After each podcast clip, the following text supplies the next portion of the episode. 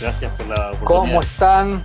No, gracias a ustedes por la invitación. Es que acá estamos como el cuento del loro que iba del horno a la heladera, o nos morimos de frío acá, o nos morimos de calor. Yo estoy en un piso 17 que es como si fuera un quincho hermosísimo de mi casa, pero que entra un poquito de frío. Y hoy estuvo espectacular el día, pero empezó a entrar un frío. Ahora me puse el estufa, ahora tenía calor, entonces estamos ahí medio medio. ¿Cómo, ¿Cómo, te agarró, primera pregunta, cómo te agarró este, la cuarentena? ¿En qué circunstancias te, tomó este, el coronavirus?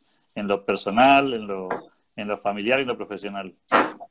No, eh, a ver, en lo personal bien, porque descubrí que en mi casa hay un atardecer espectacular, por ejemplo, que nunca lo había visto porque siempre estoy trabajando. Entonces, no, no sabía que estaba. Eh, después, en lo profesional, eh, con la suerte de poder hacer esta, este aislamiento social. Acá en Brasil no hay cuarentena o cuareterna, como digo que tenemos en Argentina. Eh, sí hay un aislamiento social que no es obligatorio, yo puedo salir si quiero y no le debo pedir permiso absolutamente a nadie. Tengo la oportunidad por el modelo de empresa que tengo, que este año casualmente cumplimos 30 años de existencia, que toda la gente trabaja en su casa, que el trabajo no paró, y que al contrario, estamos con proyectos nuevos y, que nunca trabajé tanto. Estaba recién en otro vivo, ahora me metí en este, tenemos que terminar 20 y 50 porque necesito 10 minutos para actualizar la información y salir en A24 a las 21 con Eduardo Feynman. En fin, eh, la verdad que me tomó con mucho trabajo, a pesar de que sé que hay mucha gente que le está pasando mal, bueno, eh, eh, debo reconocer que eh, lo, bueno es eh, adaptarse a una nueva forma de trabajar con oportunidades que, hay para todos. Y de eso se trata inclusive la charla de hoy, ¿no? De la aún estamos a tiempo. Estás, estás hace bastante tiempo trabajando, digamos, fuera de la Argentina, pero también muy metido en lo que pasa en Argentina. Fíjate esto que contaba de salir en televisión, te vemos, por supuesto, muy a menudo en, en distintos medios opinando, obviamente en las redes sociales. ¿Muy metido en Argentina, Gustavo? Siempre, siempre. Muy metido en Argentina, primero porque la empresa también tiene sede en, Argentina, mi madre vive en Argentina, los amigos de mi vida son de Argentina, yo no tengo amigos de la vida acá en Brasil, mis amigos son de allá, y, el vínculo con Argentina no se rompe. Eh, al contrario, yo digo que se valorizan cosas que uno desde ahí no valoriza. Yo, por ejemplo, voy a algún evento del 25 de mayo o de lo que fuera, escucho el himno y me emociono. Y uno en Argentina escucha el himno y dice, ah, bueno, el himno, ah, lo tocaron mejor, lo tocaron peor, que yo, pero eh, no hay, no está esa sensación de recordar lo que no se tiene, de valorizar lo que uno no tiene. Pero voy todos los meses, eh, hace poco resolví entrar en la política, con lo cual estaba yendo más tiempo, y gracias al apoyo familiar, por supuesto, de la posibilidad de dedicarme a eso. Y por eso ahí surgió el aún estamos a tiempo, que si vos querés te cuento por qué digo y por qué eh, mencionamos que aún estamos a tiempo. Te iba a preguntar porque en realidad Argentina eh, viene de, una especie de, secuencia de tropiezos y fracasos, ¿no? Inclusive con la desilusión, este, para aquellos que se ilusionaron del, del periodo Macri. Entonces la pregunta es, bueno, después de tanto tropiezo, de tantas idas y vueltas, ¿aún estamos a tiempo, Gustavo? Yo creo que siempre estamos a tiempo, pero voy a decir por qué empecé con ese aún estamos a tiempo. En el año 2016 tuve diagnóstico de cáncer de piel, un melanoma maligno en la espalda. Y ahí uno se da cuenta, cuando recibís ese tipo de, diagnósticos, que en cualquier momento de tu vida, te vaya bien, te vaya mal, tenés dinero, no tenés dinero, estás casado, estás soltero, tenés hijos, no tenés hijos, estudiaste, no estudiaste, esa es la verdadera igualdad social la de la enfermedad, que no agarra de repente a alguien que tenga contra el que no tenga o alguien que estudió contra el que no estudió. Cualquiera puede tener. Y ahí me, me replanteé sobre cómo era lo que uno podía hacer para que el país estuviera mejor. ¿Por qué? Porque si yo hoy supiera que me voy a morir dentro de tres meses, yo me iría a morir a Argentina. Porque yo soy argentino y le pido disculpas si me emociono porque eh, son cosas que a uno lo tocan desde adentro. Entonces cuando pensé en eso, dije, bueno, la única manera que uno podría hacer para ir a morir a, su país es que el país esté mejor. Yo no le quiero regalar al país eh, mi, mi, fallecimiento siquiera, si no hice algo para que el país donde yo quiero morirme esté mejor. Y ahí me di cuenta que para hacer eso, para generar que alguien eh, pueda mejorar el país, o dependemos de alguien que no somos nosotros, o hacemos algo para que el país mejore nosotros. Y ahí empecé a tomar algunos, algunas frases, como que los ausentes nunca tienen razón, como que no importa eh, si, si tenemos miedo del camino, lo que no tenemos que tener es miedo de caminar y enfrentar a ese camino. Bueno, yo me, me curé del cáncer de piel y cuando me curé del cáncer de piel dije, me tocaron el timbre, abrí la puerta, encaré el problema, me sacaron un pedazo de espalda, digo que era como si fuera un helado, porque le pegaron sacada, una sacada a la espalda, eh, le puse el nombre de una política muy famosa de Argentina, con el interés de que nunca más vuelva, y volvió. Pero bueno, entonces, en esas frases dije, bueno, aún estamos a tiempo, porque yo conseguí estar a tiempo de tener la oportunidad de la vida. Y dije, no puede ser que esto sea gratis. Y, voy a contar un poco más. Cuando a mí me dan el diagnóstico, que esto fue en noviembre del año 2016, días más tarde, a un amigo del colegio secundario le dan también un diagnóstico de cáncer al cerebro. Y a mi tío, hermano de mi mamá, le dan el diagnóstico de cáncer al pulmón. Entonces era como que estábamos los tres en el grupo de los desahuciados, porque eh, estábamos los tres realmente complicados. Para ellos era mucho más complicado, era un cáncer más avanzado. Y cuando estuve eh, visitando a mi tío en el hospital, le pregunté qué podría cambiar, qué hubiera cambiado si él hubiera tenido oportunidad. Si, alguien le hubiera dicho años atrás, che, eh, partís. Y bueno, ahí en ese momento fue cuando eh, él me dijo cambiaría todo. Entonces la pregunta es, ¿por qué no lo cambiaste cuando podías? Y me dijo, porque nunca imaginé estar en este momento. Entonces todo eso te hace repensar. Bueno, mi amigo murió, mi tío murió, y yo no. Entonces dije, esto es algún envío, llámalo de Dios, del universo, de la energía, de lo que quieras, pero alguien me tocó el timbre, alguien me dijo que me podía ir, pero me hizo que me quedara. Entonces yo sería un idiota si no aprovecho esta oportunidad para hacer algo para mí y para la gente. Y eso fue lo que me motivó a, hacer este Aún estamos a tiempo, que empezó siendo un hashtag que lo registré, que es una conferencia de una hora y media donde le digo a la gente que mm, durante una hora y media no van a querer mirar el teléfono celular, sobre todo los jóvenes, y que en el Aún estamos a tiempo le agregué que nosotros, somos y hacemos nuestro propio futuro. No le podemos pedir a nadie que haga nuestro futuro, tenemos que hacerlo nosotros. Entonces es siendo mejor, siendo diferente, siendo productivo, eh, tratar de generar valor donde otro ve problemas. Nunca me vas a escuchar a mí reclamando de nada, de nada, no reclamo. ¿Y por qué no reclamo? Porque la gente, nosotros como seres humanos, seres humanos, somos como somos por tres características. Somos como somos porque eh, es ADN, genética y educación. Vos y yo somos hijos de un señor y una señora que no conocíamos y que de repente nacimos y que además de nacer nos enviaron al colegio primario donde ellos estaban eh, interesados en que estudiáramos y después en el secundario, que lo único que me preguntaron a mí es si era bachillero comercial o perito mercantil. Fuimos a un colegio y ahí en la secundaria empezás a programar qué es lo que vos querés hacer.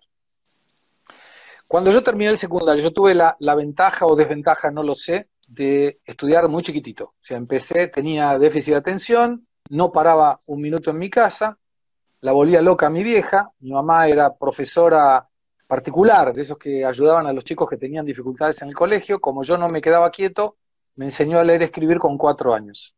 Pero yo seguía molestando. Entonces ahí le dice una amiga que me mande a un colegio que estaba cerca de mi casa, que era de padres, de curas, y entré como oyente con cuatro años de edad al colegio primario. Pero ya sabía leer y escribir, entonces estaba fácil. Me dejaron que me quede, entonces tuve oportunidad de entrar con cuatro años al primario, con once años al secundario, y cuando terminé la escuela secundaria, tenía 16 años, mi papá me dice, ¿qué quieres ser? Y yo le dije, quiero ser actor. Y me dijo, ni en pedo, vos estás loco de la cabeza. No, no, actor, no, ¿cómo vas a pagar las cuentas? No, el actor se muere de hambre, qué sé yo. dije, no, pero voy a ser un buen actor. Y me dijo, ¿por qué querés ser actor? Le dije, porque mi sueño es que la gente me vaya a ver a un teatro, por ejemplo, que preste atención a lo que digo y que al final me aplauda. Hago un paréntesis, yo tenía el contacto con el escenario y con el público porque mi mamá, como yo jorobaba, me enseñó folclore. Entonces yo había aprendido a bailar folclore y representé a la República Argentina en 1980 en Europa, bailando tango y folclore. Son cosas que poca gente conoce de mí. Bien. Entonces, bueno, me dijo, mira, eh, no, actor no. Vamos a estudiar algo que te dé guita. Bueno, le digo, ¿y qué sugerís?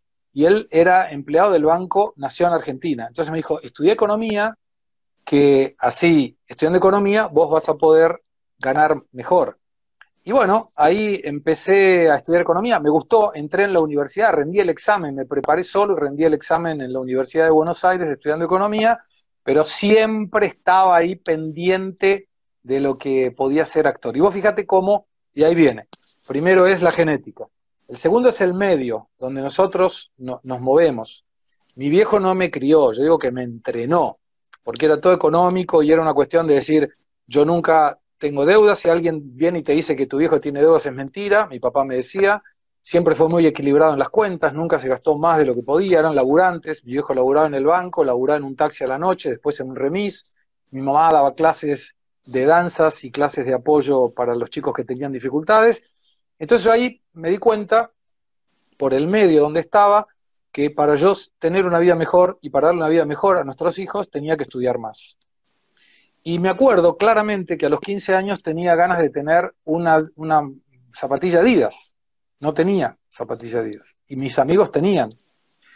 Y tanto fue así que a mí me regalan para los 15 años una, una zapatilla, que era una caja de zapatillas. Y dije, wow, es la Adidas.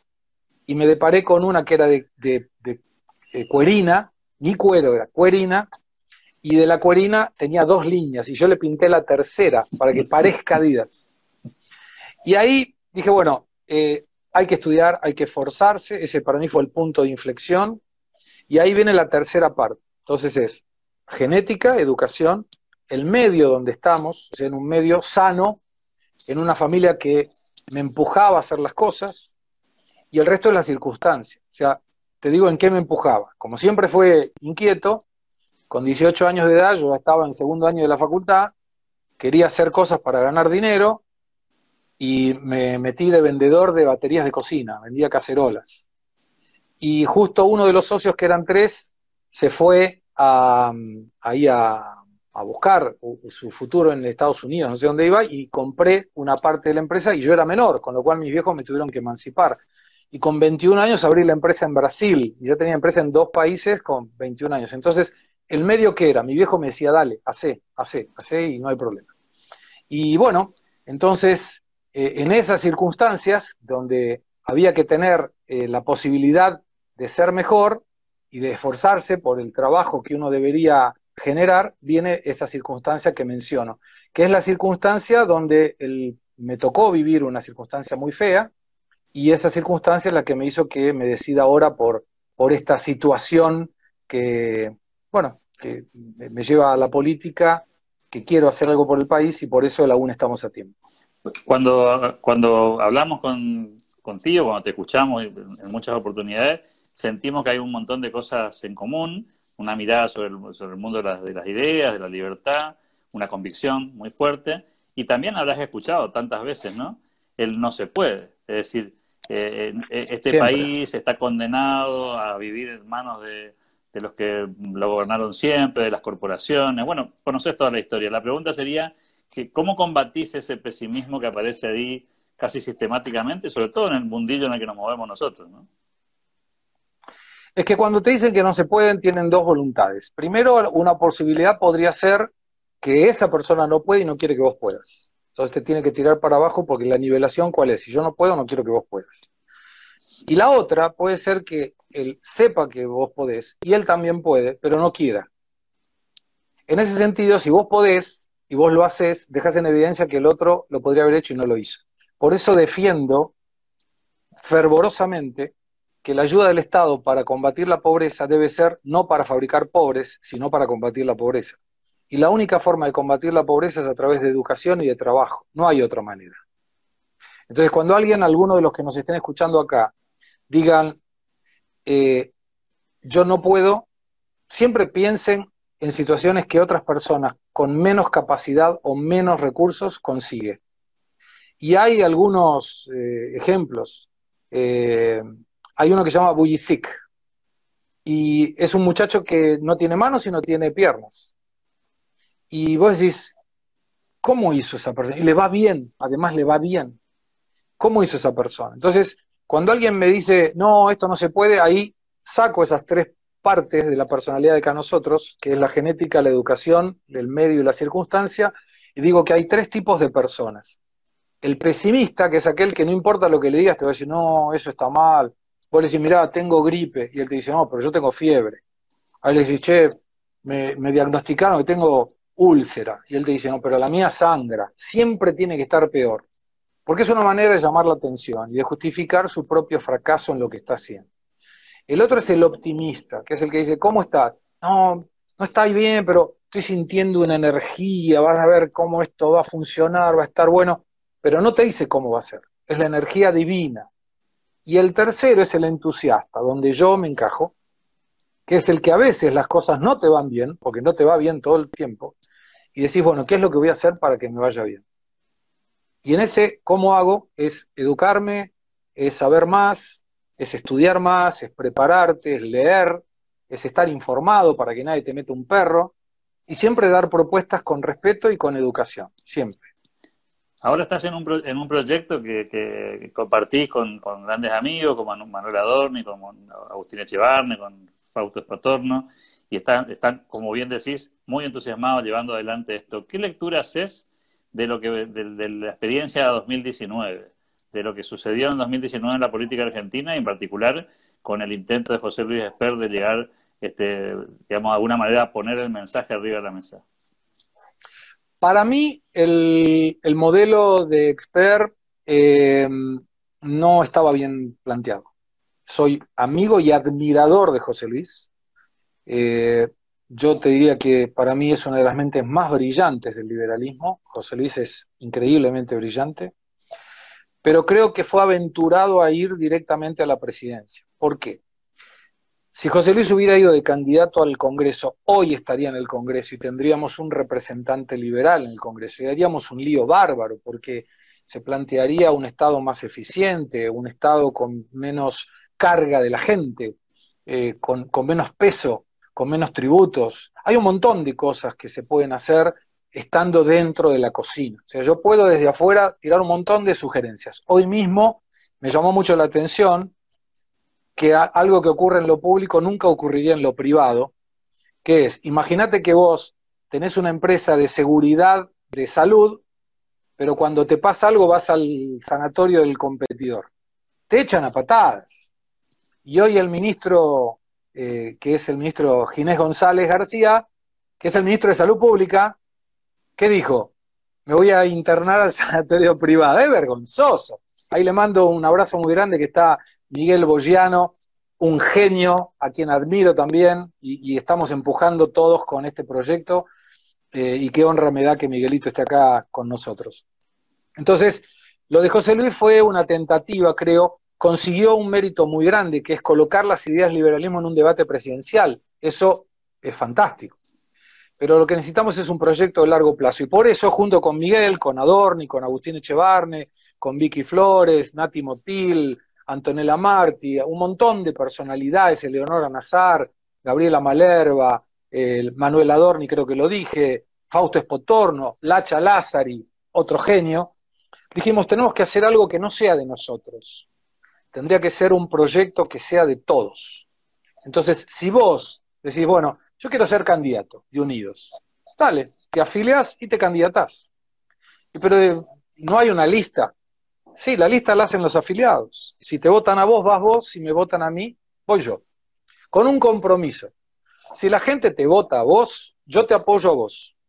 Y con un ejemplo. Que mira, eh, voy de candidato al Congreso. Ok, vos ganaste. Yo me voy a ofrecer para ir de asesor tuyo, sin cobrar nada, de honor. Porque nosotros lo que queremos es que los asesores o no estén, o si son necesarios, no le carguen al Estado.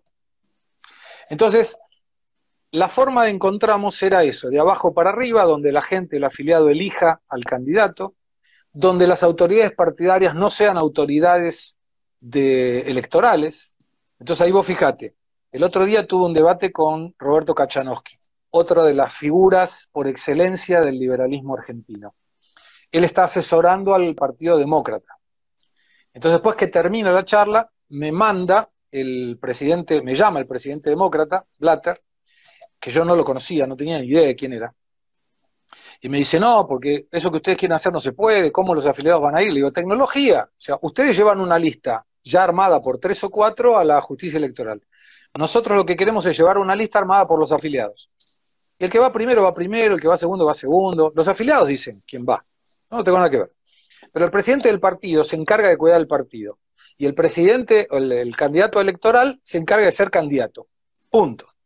Bueno, dice, no, pero no se, no se puede. ¿Cómo arman la lista ustedes? No, dice, acá tenemos interna de una lista con otra lista. dije, no me respondiste. ¿Cómo arman la lista? No, bueno, los, afiliados no pueden ir. Le digo, y hay aplicaciones. Creamos una aplicación con blockchains que es segura y el candidato es elegido por una persona que está en cualquier parte, desde que sea afiliado, apretando un botón. Chao. Bueno, ahí me dice, no, no, nosotros hacemos la lista porque las autoridades y qué sé yo, le digo, ¿en qué lugar de la lista estás? Entonces me dice, uh, eh, primero, ah, bueno, eso es lo que nosotros no queremos, que una autoridad partidaria en realidad busca ser autoridad para ir primero en la lista, segundo en la lista, opone a un hijo, a un primo, a un... No, el afiliado es el que sabe y por eso estamos creciendo y por eso si nos estás escuchando, afiliate.unidosargentina.org. Y tenemos que tener más afiliados en todos lados. ¿Pensás que, pensás que puede converger este proyecto que convive con otros? Vos contabas recién del Partido Demócrata, bueno, obviamente lo de José Luis Esper, sabemos de la existencia, obviamente, del Partido Libertario, eh, la presencia de Ricardo López Murphy con, su intento también de llevar adelante una candidatura, este, con un proyecto regresando con Recrear, la UCD, la lista sigue, ¿no? Eh, la pregunta sería, eh, ¿imaginás una especie de convergencia en algún momento de, todos estos esfuerzos o, crees que se puede diluir? Porque muchos liberales critican esto, ¿no? Decir, vamos todos por separado, al final este no nos conviene, tenemos que tener un solo partido. ¿Cuál es tu percepción sobre esto, Gustavo? No, yo creo que tendríamos que ir todos juntos mi sensación y mi deseo es que vayamos todos juntos. Y eso muestra la amplitud de, criterio que tenemos nosotros. ¿Por qué? Fíjate vos, suponete, eh, Miguel que está ahí y yo no puedo fijar el, afiliate, quería colocar de fijo el afiliate para que la gente pueda saber dónde se afilia, si vos me das la oportunidad, hacelo vos cuando ahora Miguel vuelva a hacerlo de nuevo, eh, para que la gente sepa dónde pueda afiliarse y dónde pueda buscarnos. Eh, lo que nosotros buscamos es que vengan los mejores. Entonces, ponele que Miguel y yo somos candidatos, para citar el ejemplo de Miguel que está acompañándonos. Y de repente viene Ricardo López Murphy. ¿Qué es lo que nosotros querríamos ante esa posibilidad? Que no venga, porque si de repente viene Ricardo, se lleva votos nuestros y yo me quedo afuera del Congreso. Ahí está, ahí está, afiliate.online, si querés. Entonces decís, bueno, ¿qué hacemos con eso? Que venga Ricardo López Murphy y que acepte participar en una interna. Y si Ricardo López Murphy, ahí pasó de nuevo eh, Miguel con el afiliate. Ahí estoy buscando, sí, sí. Ahí está, ahí está. Dale, ahí estamos. A ver si lo, si lo conseguí fijar. Ahí. Entonces, ahí está, buenísimo. Entonces, ponele que Ricardo López Murphy viene a la interna, acepta hacer una interna de afiliados y Ricardo gana. Yo no me voy con los afiliados para otro lado, yo lo voy a apoyar a Ricardo. Entonces de repente viene y dice, che, y si viene Javier Milei, ojalá que venga Javier Milei. Y pero si viene Javier Milei, tiene un montón de seguidores. a la gente le gusta cómo habla y qué sé yo, te va a votar a vos menos que a él y él va a ir de candidato. No importa. Lo que nosotros queremos colocar en el Congreso es la propuesta, no la gente. Este es un partido que no es de Gustavo, no es de Miguel, no es de Agustín, no es de Manuel, es de quien quiera. Y el objetivo es que dure por muchos años. Y, te digo, nos sorprendemos gratísimamente cuando viene un chico de 14 años y te dice, yo me puedo afiliar, 14 años, yo con 14 años jugaba la bolita, y acá viene un pibe y te dice, me puedo afiliar, ya el, futuro está asegurado. Y eso es lo que tenemos de diferente. Y por eso estamos tan entusiasmados, y si no te afiliaste, por favor, afiliate, porque los ausentes nunca tienen razón. No te quejes si el gobierno hace un montón de cosas que no debería hacer si nosotros no nos, no nos oponemos a eso. Y la oposición está guardada. No sabemos dónde está la oposición, está guardada. ¿Cómo, cómo visualizás? Eh, este es un mercado muy raro de la política en Argentina porque es un mercado tremendamente intervenido, con un montón de trampas, zancadillas y mecanismos bastante fraudulentos para dejarte jugar y no dejarte jugar, ¿no? Y, en ese sentido, supongo que ustedes habrán conversado mucho sobre cómo sortear ese escollo que, está lejos del, ámbito nuestro, ¿no? Eh, la justicia electoral por un lado, las trabas burocráticas, el monopolio de los partidos políticos formales en la Argentina. Digo, ¿cómo, cómo pensás que, va a ser este proceso en el que hay que pasar por algunos filtros que son más jurídicos y políticos que en realidad este, filosóficos, ideológicos y mucho más aún pragmáticos? Yo creo que lo más importante es tener estrategia y no salir tirando tiros al aire. Nosotros no tenemos apuro. ¿Cuál es el objetivo? Para que la gente lo, lo entienda. Y veo ahí que alguien dice, nos, si se afilió a nos, no importa dónde, afiliate donde quieras, libertario, no, recrear, mejorar, no importa, participen. Lo importante es participar. Y una vez que estamos participando todos, seguramente tendremos que ir a un frente común, liberal. No podemos ir separados. Desde que la gente acepte este de abajo para arriba. Y acá se da otra diferencia y ahora respondo tu pregunta. Vamos a suponer que nosotros estamos y yo fui de candidato número uno por Unidos. Y viene alguien de, otro, de, otro, de otra agrupación liberal yo no tendría ningún problema en dar un paso para atrás y que se vote nuevamente con todos juntos. Ningún problema. Solo que la gran mayoría de los partidos que hoy se forman están amparados en un líder. Y todos los que están apoyando a ese partido es porque quieren ir junto con ese líder en un lugar de la lista. Y es lo que nosotros no queremos.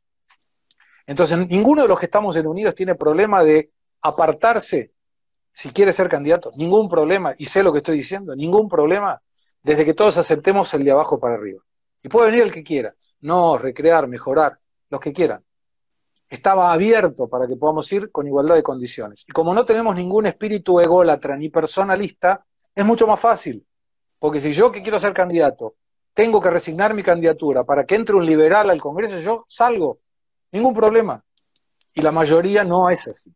La mayoría busca, queremos juntarnos todos los liberales, desde que vengan conmigo. No tenemos ese espíritu. Queremos que nos juntemos todos independiente de lo que pregunten. Y ahí viene la estrategia. ¿Qué es lo que queremos hacer? Primero, ser partido. Tenemos que ser partido 2020. Estamos en Cava como prioridad, 2.200 personas hoy ya están afiliadas virtualmente, después tenemos que ir a hacerle la firma, lo haremos inmediatamente después de que se levante esta cuareterna que no sabemos cuánto va a durar. A partir del momento que seamos partido y vamos a ir creciendo en provincia de Buenos Aires y otras provincias que están creciendo mucho también. 2021 tenemos que tener candidatos para entrar en el Congreso Nacional y en la legislatura porteño, las legislaturas provinciales donde consigamos ser partido. En ese momento, colocando dos diputados, no importa quién, y ojalá dicha de representar a la gente que piensa como nosotros en el Congreso Nacional, teniendo dos diputados en el Congreso, vamos a hacer tanto ruido, pero tanto ruido con propuestas de mejora para la sociedad, reducción del gasto público, contrapartida para los planes sociales, mejora en la salud, paremos de inaugurar hospitales que no tienen nada dentro, en fin, todo ese tipo de cosas, y mostrar que no la podemos hacer porque necesitamos más gente en el Congreso. Pero vamos a captar el voto del que votó a Macri porque no lo quería Fernández y que lo votó a Fernández porque no lo quería Macri y queremos entrar en la batalla cultural, explicarle a quien hoy a lo mejor no tiene opciones y depende de un plan, para mostrarle que existe la posibilidad de algo mejor si él se esfuerza y lo podemos ayudar en ese esfuerzo. Lo que no queremos es que el Estado le pague a alguien para que duerma hasta el mediodía. Si tienen oportunidad y no la quieren aprovechar, el Estado no tiene por qué pagar. No tiene por qué pagar. No es justo que te saquen plata a vos o a mí para pagarle a un tipo que duerme todo el día. No es justo. 2023. No tenemos ningún apuro de llegar a la candidatura presidencial. Ningún apuro. Si la coyuntura nos empuja, iremos. Pero ¿cuál es la idea? Meter más congresistas, ya estar más ordenado a nivel nacional y buscar administraciones municipales y provinciales para mostrar cómo se administra el recurso público del Poder Ejecutivo provincial o municipal. Apuntar a un superávit fiscal para que las cuentas del Estado sean mejor, para que si precisamos tener una deuda para generar infraestructura, alguien nos preste porque nos sobra plata, como pasa en tu empresa o en la mía, o tu cuenta o tu caja y en la mía. Y ahí sí, en el 2025, donde vamos a tener más gente, estaríamos preparados a nivel nacional con mucha estructura, con muchos fiscales, porque se necesitan muchos fiscales para poder y competir y, y que no te roben los votos, para el 2027 ir a una candidatura presidencial. Y ahí es lo bueno. ¿Quién es? No importa. El que lleve la propuesta, acompañamos todos para que sea candidato a presidente y ojalá tenga la honra de serlo. Pero si no lo son, no importa. Lo que queremos es que Argentina sea un país mejor. Esa es la estrategia. Eh, cuando, mientras te, escuchaba, veía, por supuesto, los comentarios de la gente, y, esto no es nuevo para vos, ni para ninguno de los que, que está contigo y que, están en este mismo proyecto, que cuando empezamos a definir qué es el liberalismo aparecen estas cuestiones de matices, ¿no? qué hacemos con los que son más, más conservadores o más libertarios o más anarcocapitalistas, si están, si no están, los marginales, los, los más que están más en el medio. ¿Cuál es un poco la, conversación que tienen entre ustedes sobre este tema, ¿no? Sobre cuál es el nivel de amplitud que te imaginas en un proyecto político de estas características. Desde que agregue valor, todos son bienvenidos. El estado que yo visualizo y sueño es un Estado donde la gente entre por concurso, no por ser militante. Y donde entre para agregar valor al Estado, no importa si piensa ideológicamente a la izquierda, a la derecha o al centro, si es kirchnerista o macrista o unidista. Si agrega valor es bienvenido, pero tiene que entrar por concurso. Si no entra por concurso no puede estar en el Estado. Y alguien que está en el Estado, está en el Estado, pero tranquilamente podría ser contratado por el sector privado. Si alguien está en lo público y no lo contrata en el sector privado, no es bueno lo suficiente para estar en el sector público. Tenemos que valorar al empleado público. Hoy ser empleado público está considerado como ser un ñoqui, alguien que hace que labura, pero no labura, total no tiene problema, le pagan. No, no, tiene que estar respetado el tema del empleado público. Entonces, ¿qué es lo que uno tendría que hacer? Bueno, que venga el que quiera agregar. Ahí decía, Inós y Gómez Centurión, todos tienen que juntarse y, de nuevo, la idea, ¿por qué unidos? Porque cuando hicimos la primera reunión, y ahora te cuento un detalle muy interesante, hicimos la primera reunión y fue la palabra que más se usó, unión y unidos. Y ahí mismo, Gabriela Malero hizo un dibujito justo con Gustavo Lázaro y con Lacha y quedó diagramado más o menos el logotipo que hoy usamos. Y, vos fíjate que cómo estábamos sentados en la mesa. Para que nadie considere, nadie interprete que era el líder de esa reunión, nos sentamos por orden alfabético. Entonces nadie estaba en el medio. El que estaba en el medio creo que fue León Adur, que es un empresario que nos acompañaba, que no tenía nada que ver con el partido, fue porque lo invitamos y estaba en el medio. ¿Por qué? Porque quedó en el medio porque su nombre quedó en el medio. Entonces, ese es el espíritu de Unidos. No importa qué pensás, tenés ganas de ayudar para que el país sea mejor, venite. ¿Cuál es el próximo paso, Gustavo? ¿Cuál te parece que va a ser el siguiente paso? teniendo en cuenta que estamos en cuarentena, teniendo en cuenta que la capital federal y la provincia de Buenos Aires están pasando por un momento probablemente muy complejo y los nombraste como un poco la, el, lugar donde van a plantar bandera más rápidamente. Eh, ¿Cuál te parece que es la, próxima, la próxima dirección este, a sobrepasar? nos sorprende poderosamente la cantidad de gente que busca replicar el modelo Unidos. Si vos entrás ahora en Instagram, vas a ver Unidos Santa Fe, Unidos Córdoba, Unidos Rosario, Unidos San Vicente, Unidos Lanús. ¿Y, cuál es la, contrapartida para esta cuestión? Para ser un Miss Unidos. Mandás un email, info arroba unidosargentina.org. Estamos confirmando que estés afiliado, te mandamos el kit con una carta compromiso donde no podés utilizar el, escudo de Unidos para beneficio personal, no podés agraviar a nadie ni agredir a nadie, podés replicar todo lo que vos quieras, tenés libertad para escribir lo que vos quieras. No hay ninguna restricción porque defendemos la libertad de pensamiento. Y donde además te damos los templates y un logotipo para, para vos. Y divertite. Y ayudarnos a replicar las ideas del liberalismo. Esto está siendo así. ¡Fua! Increíble. Entonces, hoy estuvimos a las 2 de la tarde hablando con gente de Santa Fe, ayer a la noche con gente de Córdoba, y quien tenga un grupo de 10 amigos que quiera vincularse, entra en contacto con nosotros y o Miguel, o yo, o Manuel, o cualquiera que quieran, estamos para explicarle todo esto que le estamos explicando y poder sumar gente, porque estamos seguros que hay mucha gente que quiere un país mejor y no se siente identificado por ningún lugar políticamente hablando. Nuevo, algo diferente. En, este, en este contexto, y la última para no robar demasiado tiempo, Gustavo. Tenemos, tenemos tiempo, tenemos, unos minutitos más. Te, aprovechamos un poquito Tengo que cortar menos 10 para salir en A24. Te aprovechamos un poco más. Decía, para, para saber cómo, cómo sigue esta historia, ¿cómo visualizás eh, la próxima elección, teniendo en cuenta que la próxima elección es una elección de medio tiempo, es una elección en la que no hay candidaturas presidenciales, salvo dos casos de la provincia de Corrientes y la provincia de Santiago del Estero que eligen gobernador, el resto no lo hace. Eh, ¿Cuál te parece que va a ser la instancia o el desafío o la meta para ese proceso electoral que está un poco a la vuelta de la esquina, ¿no? uno de los desafíos es juntarnos. Estamos hablando con el Partido Libertario, con Agustín Spachesi. No estamos lejos de ponernos de acuerdo, porque ellos aceptan de muy buen grado esta colocación de ser elegidos de abajo para arriba, que es la base fundamental de nuestro proyecto. No puede haber nombres impuestos, tienen que ser elegidos por los afiliados. Con lo cual, ¿el secreto cuál es? Juntar afiliados. Yo lo que quiero es a mis amigos, chicos, traigan afiliados porque si el día de mañana quiero ser candidato, necesito que la gente me vote. Entonces, salís a buscar afiliados para abajo. La segunda colocación es entrar en el Congreso. Y vos fíjate qué utopía. Yo vivo en Brasil hace treinta y tantos años. Y cuando muchos jóvenes se quieren ir, yo quiero volver. Por esto que te contaba al principio.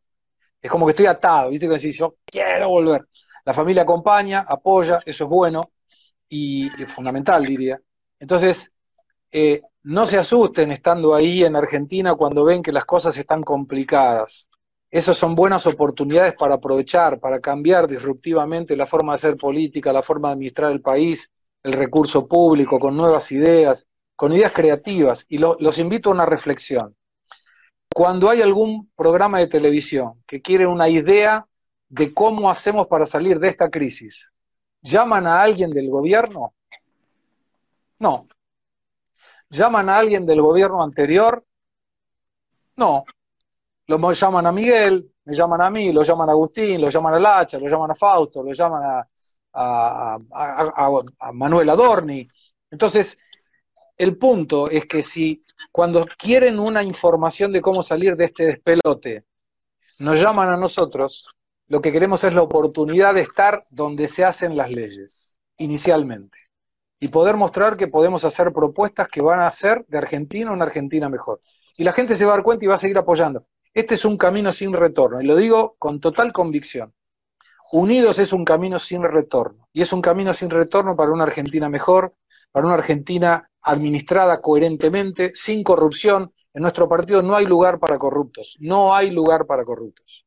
Y si alguien va a la primera lugar en la lista y no es ficha limpia, tiene sentencia confirmada en segunda instancia, no va a representar a nadie, porque el representante en el Congreso debe ser el representante de la sociedad y la sociedad no es corrupta. Entonces no puede haber alguien en el Congreso corrupto, que lo que quiere hacer es entrar al Congreso para no ir preso.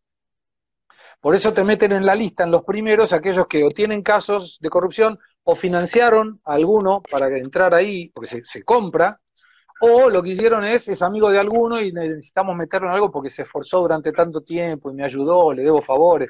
No, eso no es hacer política. Queremos meter a la gente que sepa, que agregue valor y que, ¿sabes qué me gustaría? Ver los discursos en los debates del Congreso de antaño con Alfredo Palacios, con Balbín, con el propio Alfonsín cuando era senador. Esos eran discursos. Y no la chicana política de no dar quórum para que no se trate una ley. El diputado tiene que ganar lo mismo que un médico y el resto por productividad, laburá como todo el mundo. Si yo trabajo más, gano más. Si vos trabajás más, ganás más. ¿Por qué el diputado no trabaja y gana más? Tiene que ganar menos, que, que produzca más para ganar más. Habrás escuchado, Gustavo, la, la idea esta de que en redes sociales eh, se vive un mundo y en lo territorial, como le gusta decir a la, vieja política, en lo territorial la cosa es más compleja, es más difícil. ¿Cómo te imaginas el aterrizaje, si se me permite el término, de unidos a esa política territorial esté tan manoseada, vapuleada y mal usada que ha tenido la Argentina? Mira, yo te voy a dar dos ejemplos. Yo no soy de los más conocidos de, Unidos. Hay mucha gente mucho más conocida que yo. Pero estuve en, Jujuy, fui a dar una charla, esta charla, aún estamos a tiempo, que es la conferencia esta de una hora y media.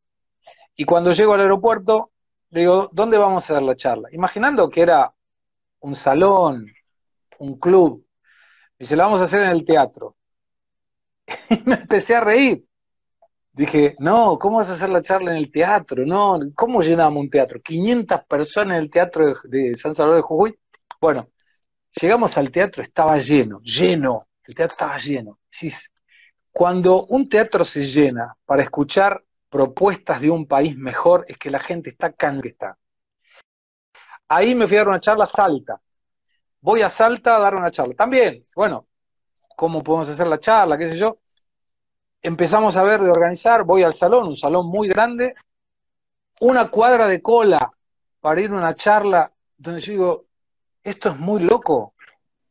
Entonces, la gente quiere cambios y la gente sabe, no es tonta, de dónde están esos cambios. Y si alguien que nos está escuchando quiere juntarse con nosotros, es muy bienvenido para colaborar como voluntario, para trabajar en los grupos de trabajo que debemos abrir así que se termine la cuarentena, donde íbamos a abrir o un colegio o una universidad separados por aulas, donde en cada aula se iba a trabajar un tema. Entonces a alguien le gusta seguridad, al aula de seguridad, a alguien le gusta economía, al aula de economía, otra de propuestas públicas para bajar la pobreza. Iba a salir de ahí un proyecto donde los nombres de todos los que estuvieran ahí participando iban a estar en ese proyecto. Entonces ahí si uno dice, quiero ser candidato, vení, sé candidato, dale. Quiero ser autoridad partidaria en la ciudad donde está, quiero abrir unidos Reconquista mandá el email info arroba unidosargentina.org, decir que querés ir, te mandamos todo para que abras. Necesitamos que esto sea un contagio de entusiasmo y de propuestas, para que Argentina sea lo que merece ser. Y estamos seguros que podemos lograrlo, segurísimos. No te quiero desaprovechar, Gustavo, por tu mirada sobre la realidad en estos últimos minutos, que nos cuentes un poco qué, qué escenario te imaginas para Argentina en lo económico. Yo me imagino un futuro complicado, donde el objetivo de cualquier gobierno debería tener como punto principal volver al equilibrio fiscal. Porque en tu casa, en mi casa, en la empresa, en mi empresa, si no tenemos mayores ingresos que egresos, no conseguimos hacer nada. Ni siquiera pedir prestado. Porque cuando alguien te dice que te quiere prestar, te va a preguntar cómo hacer para devolver. Entonces lo que se me ocurre es, y no va a ocurrir con este gobierno, porque este gobierno interpreta que la plata viene de un huevo donde hay que poner mucha gallina que rompiendo los huevos aparece la guita. Eso es emitir. Y así no, no vamos a conseguir hacer absolutamente nada. Tendría que haber una demostración de la gente que administra el Estado que el ajuste es para todos, algo que no se ve. Te dicen que no puedes producir, te dicen que no puedes trabajar, pero el diputado sigue ganando lo mismo, los empleados públicos siguen ganando lo mismo, y hoy, en mi proyecto Stalin, como le digo, el objetivo del Estado, a partir de la excusa del COVID-19, es hacer a todos dependientes del Estado. Y eso es lo que hay que cortar. Entonces, creo que lo más importante es cortar ese círculo vicioso de un Estado que puede gastar, gastar y gastar, lo cual ya se probó que no es así. 119 años de Argentina, solamente 10 gastamos menos de lo que recaudamos y cuatro de esas veces fue porque no pagamos la deuda, entonces no sirve.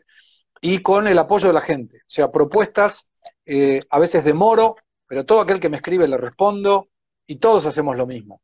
Y con estilos diferentes. Algunos tenemos un estilo más moderado, otros más explosivo, pero todos con mucha educación y siempre con propuestas proactivas.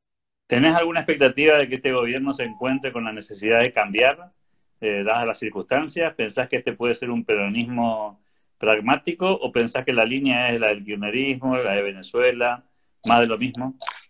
Me preocupa mucho si, que no hay cómo financiar el Estado y donde el gobierno continúa a gastar tiene eh, pocas oportunidades de buscar plata. E, este impuesto ridículo de cobrarle a los que más tienen, Espero que no se llegue a una nacionalización de depósitos en dólares, porque hay una diferencia muy grande entre la cantidad de depósitos y la cantidad de reservas vinculadas a esos depósitos, donde de repente no se aplique esa voluntad de ayudar al que no tiene y se nacionalicen empresas vinculadas al ramo alimenticio, por ejemplo. Y eso es lo que tenemos que tener para que no nos pase lo de Venezuela. O sea, no podemos hacer el sapo adentro de la cacerola que se va calentando de a poco hasta que se hierve. Lo que tenemos que estar atentos para que esto no ocurra. Y si esto ocurra, hay que buscar estrategias para cortarla porque es un camino sin retorno. Y ahí es donde está Unidos. Eh, Gustavo, gracias por tu tiempo, por tu disposición de, tener esta oportunidad. Eh, simplemente pedirte un mensaje final, en particular para aquellos que, te están siguiendo hoy en este vivo, que seguramente te van a ver en este video después offline, este, unos días después. Así que el, mensaje abierto para, para quienes quieras hacer llegar. Bueno, primero voy a responder una pregunta de cuándo vuelvo, así que se abran las fronteras, vuelvo, por supuesto. Además, mi madre está sola ahí en Buenos Aires, así que eh, no es solamente una cuestión política, sino una cuestión familiar. Quiero estar con mi vieja. Eh, volvería para disputar una candidatura interna en, en, eh, en, Unidos. Volvería mucho más si tengo la oportunidad de representar a Unidos como candidato en las elecciones y, siempre, porque siempre estoy ahí volviendo. Eh, me gustaría terminar con una reflexión, que es que eh, la pandemia evita que abracemos a la gente, pero no debe evitar que abracemos una causa. Y el abrazar una causa es abrazar un proyecto, donde la única manera de no preocuparnos por nuestro futuro, por el tuyo, por el mío y de la gente que nos está escuchando, es trabajar para que ese futuro sea mejor. Tenemos que trabajar a partir de hoy y lo más importante es sin descuidar el presente, aprendiendo del pasado, pero imaginando el futuro. Es imposible volver en el tiempo para que el pasado sea diferente, pero es totalmente posible imaginar un futuro mejor para cambiar ese futuro y hacer de Argentina un país digno para vivir. Y, y nunca olvidar que no importa lo que pase, si empezamos a trabajar todos unidos, aún estamos a tiempo. Gustavo Segre, gracias por tu tiempo, por tu disposición. Un abrazo gigante a la distancia y ojalá nos, veamos en Argentina muy pronto. Cuando quieran. Un gusto y muchas gracias por la invitación a poder participar. Muchísimas gracias. Abrazo. Hasta luego.